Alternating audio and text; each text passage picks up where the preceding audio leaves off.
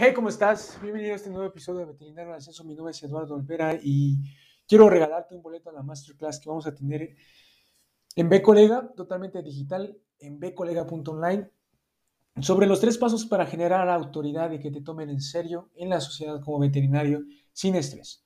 Y realmente esto es para ti si realmente tienes problemas con clientes que regatean, que quieren todo gratis, quieres mejorar tu reputación eh, como veterinario, además de eso quieres trazarte metas a largo, mediano plazo, esto es para ti. Así que ve totalmente gratis en bcolega.online y te veo dentro. Y bueno, el día de hoy no tenemos un tema motivacional, pero sí uno sobre más técnico. Y es sobre las técnicas de asepsia, técnicas asépticas. Y vamos a ver cómo cultivar en un gabinete de bioseguridad. Eh, realmente, este es, debo aclarar que esto lo hemos aplicado en los laboratorios y las prácticas que hemos tenido, así que lo quiero compartir el día de hoy el proceso. Y déjame decirte que se puede crear un área de trabajo estéril para el cultivo de eh, microbiológico alrededor del mechero Bunsen o en una cabina de bioseguridad. Y esto quiere decir que las técnicas que se utiliza la persona para trabajar asépticamente cerca de un mechero Bunsen y en una cabina de bioseguridad son similares. Entonces, las llamas abiertas no se pueden utilizar en un gabinete de bioseguridad. Por lo tanto, eso es muy importante, todo el equipo debe estar eh, preesterilizado. Y también importante es comprender el flujo del aire en el que el gabinete de bioseguridad para que se pueda evitar, evitar, bloquear el flujo del aire y que se permita que el aire se mezcle, ¿no? Entonces, los pasos clave para utilizar correctamente el gabinete de bioseguridad se describen eh, eh, de esta forma, como te los voy a decir a continuación. Y si estás tomando notas, escríbelo y pon ahí en tus notas como título Medidas de seguridad del mechero Bunsen. Y ponlo, escríbelo en viñetas. La primera es que recoges el cabello largo y evites eh, prendas sueltas cerca de la llama, porque si no puede tener accidentes muy graves.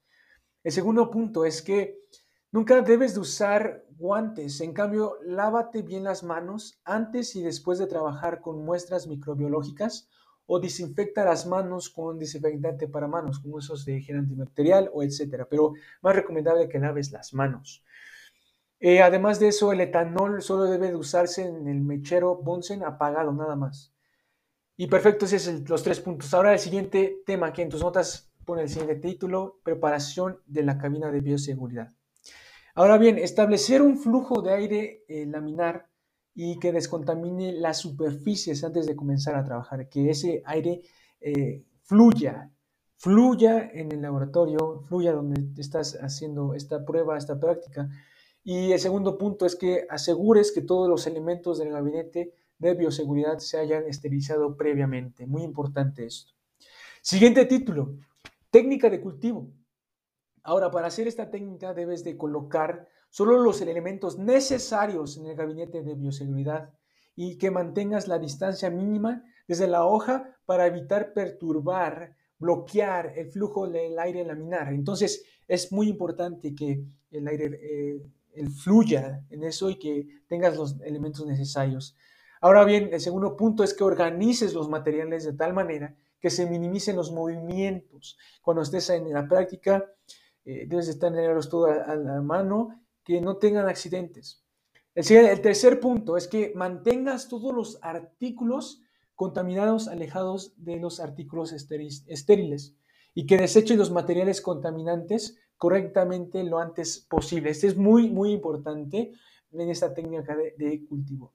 Y ahora, como último título, quiero mencionarte sobre la descontaminación y eliminar los desechos. Y es que el primer punto es que después de que termines de trabajar, desecha todos los materiales contaminados y descontamina la superficie. Muy importante. Y por segundo punto, cámbiate de guantes importante. Si lo estás usando, cámbiatelos antes, eh, después, lávate las manos bien. Y aquí están las medidas para esta técnica de asepsia con el gabinete de bioseguridad. Así que si te sirvió, pues muy bien, aplícalo. Seguimos trabajando aquí en B Colega para ayudarte con estos temas más técnicos y que sean más claros. Así que Nos vemos. Hasta la próxima. Bye.